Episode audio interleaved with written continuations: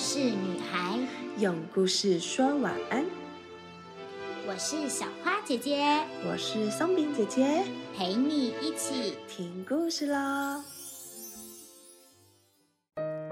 小花饼晚安。碰到不愉快、不开心的事，是不是令人想好好的大哭一场，甚至是干脆放弃算了？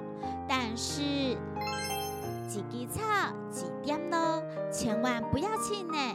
乌云密布下，大雨过后，一定会出现美丽的彩虹和晴天。来听听这个故事吧。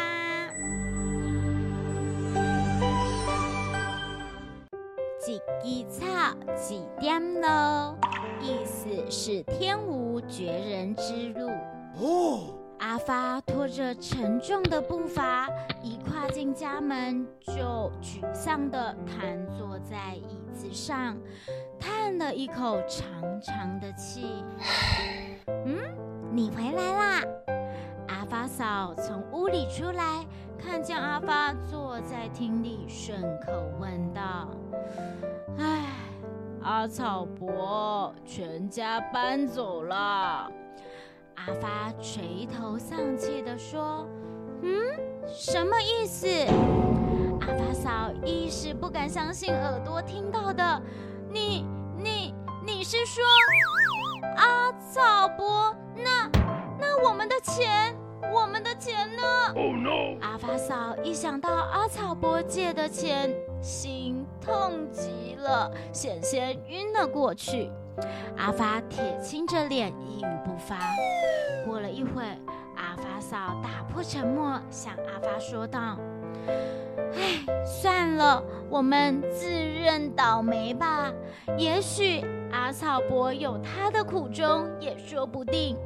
反正我们田里的稻米和蔬菜都快要收成了，一时之间生活还不成问题。”阿发无可奈何的点点头，只希望老天保佑能有个大丰收了。只是没想到，过了几天，忽然大雨倾盆，从夜里下到天明，丝毫没有停歇的迹象。哦天哪！雨已经下了一整夜啦，再落下去，稻米都给雨水淋坏了。阿发的母亲望着窗外，忧心地说：“阿发戴上斗笠，穿上蓑衣，说：‘阿布，你不要烦恼啦，我去田里寻看看，要小心哦。’”阿布叮咛的说道：“阿发要注意呢。”阿发嫂也追到门口，对着阿发的背影嚷嚷道：“过了半晌，阿发嫂听见远处人声嘈杂，渐渐的由远而近。阿发嫂啊，阿发嫂啊！阿发嫂听见有人在叫唤她，连忙打起伞出去一探究竟。”可是，当阿发嫂一开门，大吃一惊，只见好几个村民扶着阿发回来，一身狼狈。啊，是发生了什么事？怎么会这样呢？阿发嫂问道。阿发兄去巡田，不小心跌了一跤，将手骨摔断了。邻居阿庆说道。唉。我们的稻米呀都不能吃了，不能收成了呀！阿发伤心的告诉阿发嫂：“哎呀，先顾自己要紧啦！等一下，师傅就赶快来看看你的骨头。”阿发嫂说道。一场好雨让靠天吃饭的村民们损失惨重，尤其阿发手又受了伤，不得不在家里疗养。这一天，阿发嫂的哥哥前来探望妹夫的伤势，也关心妹妹的生活状况。哥哥走后，阿发嫂对丈夫说：“我哥哥说啊，他过这一阵子要去外地做生意，看你有没有兴趣一起去。”阿发嫂想了想，又说：“你呀，若是有兴趣，我已经想过了，我这儿还有一点首饰可以给你做资金。”阿发面对如此贤惠的妻子，真是又感激又心疼，但仍然有些犹豫。阿发嫂看出阿发的心事，便说：“阿布那里，你放心，家里的事我会照顾的。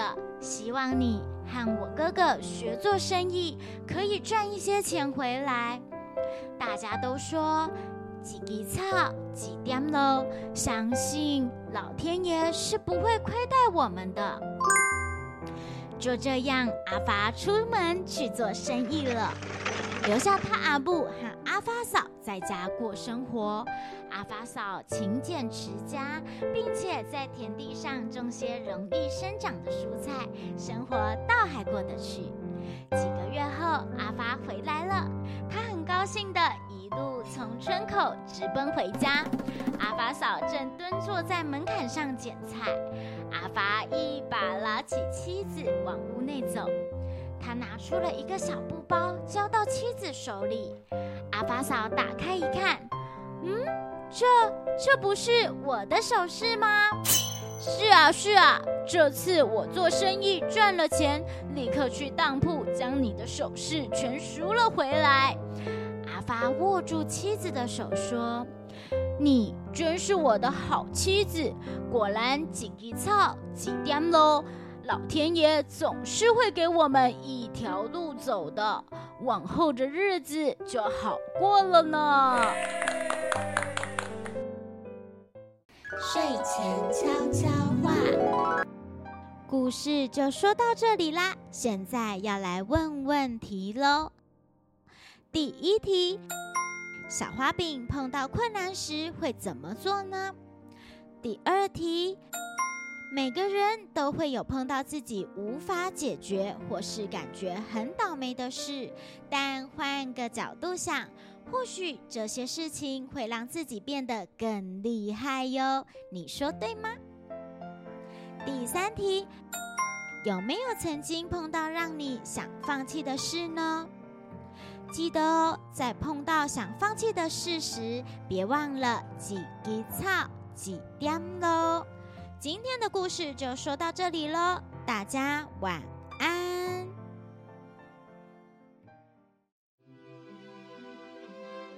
故事就说到这里，小花饼晚安。我们一起亲一亲妈妈，抱一抱爸爸，小眼睛说晚安，被子被子盖起来，Good night。